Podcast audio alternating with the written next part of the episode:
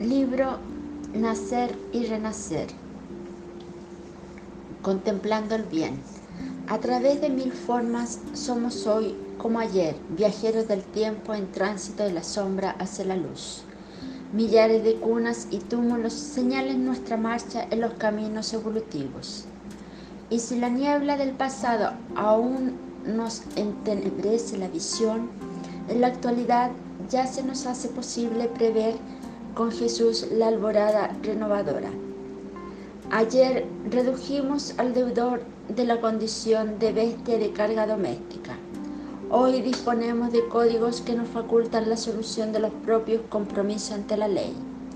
Ayer hacíamos del océano centro vivo de las más deplorables operaciones de piratería y rapiñaje. Hoy hicimos del mar bendito camino de progreso y fraternidad.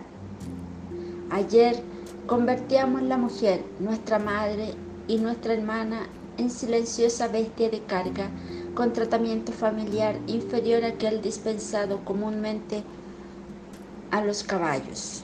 Hoy procuramos destacarle la grandeza conduciéndola al más alto nivel de la cultura y de la educación. Ayer regalábamos los enfermos difíciles a los valles oscuros de abandono y desespero. Hoy perfeccionamos la experiencia social, convocándolos a nuestra convivencia para que la ciencia y la caridad les aseguren la defensa ante las amenazas de la muerte.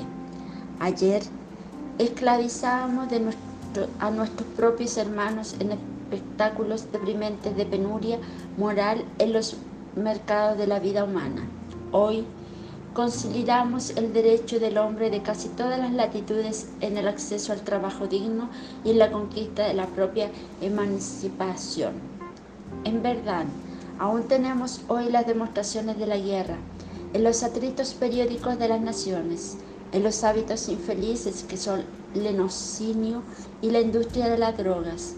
No obstante, Cristo que nos inspira el avance espiritual, guiándonos la jornada hacia la justicia nos dará abrazo fuerte para que el mañana surja más claro, asegurándonos la victoria del amor y del respeto uno por los otros.